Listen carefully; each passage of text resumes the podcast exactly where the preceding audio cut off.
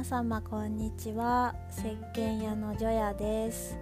えーと今回からタイトル「ジョヤ旅」ということで旅する石鹸屋のお話っていうタイトルに変えちゃいました。えーと前回までは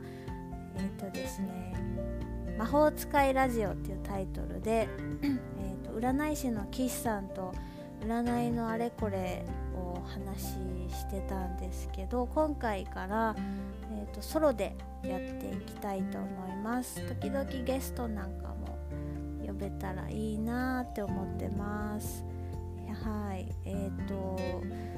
占い師の岸さんとやってた時のですねポッドキャスト見たら、えー、めっちゃ再生されてたんですよ。えー、こんなにみたいなもうなんか適当に喋ってるだけのなんか電話を録音したかのようなあのポッドキャストだったんですけどなんかすっごいねアメリカとかメキシコとか韓国とか結構なんか世界中から再生されてて多分日本人の方が聞いてると思うんですけどなんかすっごい伸びててマヤ歴の回とかすっごい再生されててえーみたいな。みんなマヤ歴結構知ってるんですね。はい。私はちょっと占いはわからないので、まあ、もうちょっと私がセラピストでもあるのでセラピーなんかで気づいたこととかちょっとスピリチュアリティな話とかもしていくと思うんですけどはい。簡単に改めまして自己紹介いたします、えー、私が石鹸屋の除夜なんですけど石鹸屋になって今年3年生ですね。この春から3年生になります。丸2年やってきましていろんな人に使ってもらったりしてきましたね。はい、なんで石鹸屋になったかっていうと私が河川浄化のボランティアをしてたんですけど、まあ、ちょっと私が作ってる石鹸が環境保護にもなる石鹸なんですけどあの環境保護に携わって気づいたのが一部の人がすっごい頑張ってたんですよ。はい、なんかもうねポケットマネー出して時間も使ってなんかすごい身を削って、まあ、楽しんでやってる方が多いんですけどすごいねなんか当たり前のことじゃないんだなっていうのがあってなんかもっと環境保護を日常に近づけたいっていう思いでこう石鹸だったら毎日使うし、まあ、何気なく使ってるものが環境を壊さないっていうものに変えていければなんか自分自身も心地がいいというか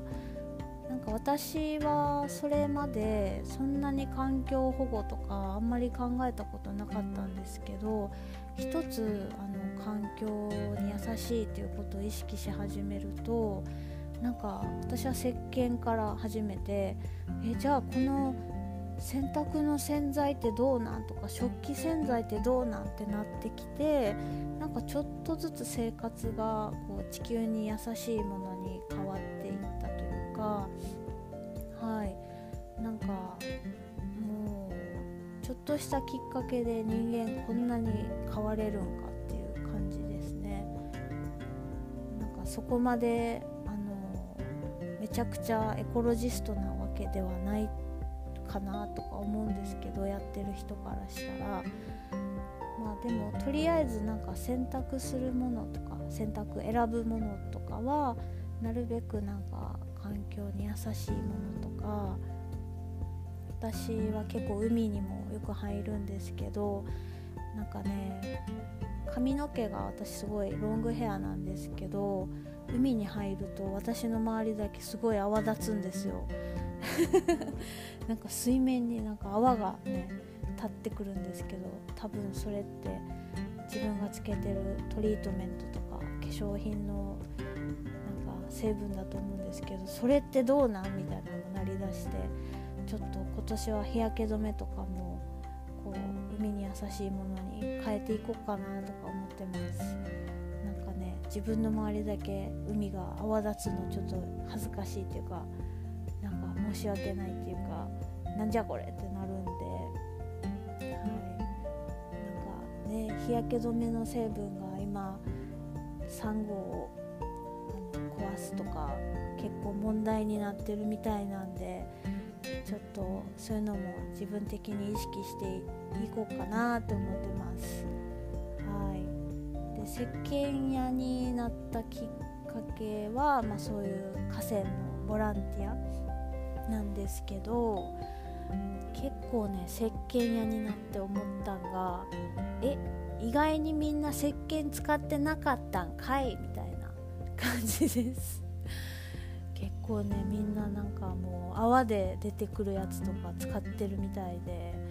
泡立てんのめんどくさいとかも言われたりするんですよ。なんか私からしたらなんか当たり前のこの泡立てる作業がめんどくさいとかみんなとなんかやっぱ違うんだなっていうのはすごいありますね。もうあの石鹸を置くあのソープディッシュとかも持ってない人とかも結構いて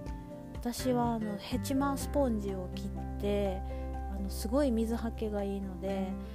あのヘチマを石鹸置きにしてます。で時々それで体とか洗ったりして。ヘチマスポンジもねどこで売ってんねんって話なんですけど私はあの知り合いの家に行く途中にある田んぼにでっかいヘチマが育っててそれをあの畑にいたおじさんに「え、あのヘチマ欲しいです」って言ってあの2本もらってちょっとしばらく乾燥させてあの自分で作りました。育てたのは畑のおじさんなんですけどあのヘチマスポンジ簡単にできるので皆さんもやってみてください。はい。ヘチマねあのあんまり育ってるとこ見たことないけど。ま2本もらって1本は大失敗しましてもうなんかヘチマのミイラみたいになりましたね。ちょっと間違えちゃって。なんかフレッシュな状態のヘチマを使ってなんか茹でたらできるみたいな調べたら出てきて茹でたらなんかナスの煮浸しみたいになってえー、これでできんの？とか思ってこう乾燥させたらあのカッサカサのなんか最初20センチぐらいだったヘチマが5センチぐらいのなんか塊になって腐ってしまいました、はい、もう1本はもう絶対失敗できんと思ってあの自然乾燥でただただベランダに放置してヘチマの繊維がしっかりするまで待ってからあの剥きました。あの茹でたり何もしなくてもヘチマスポンジ簡単にできました。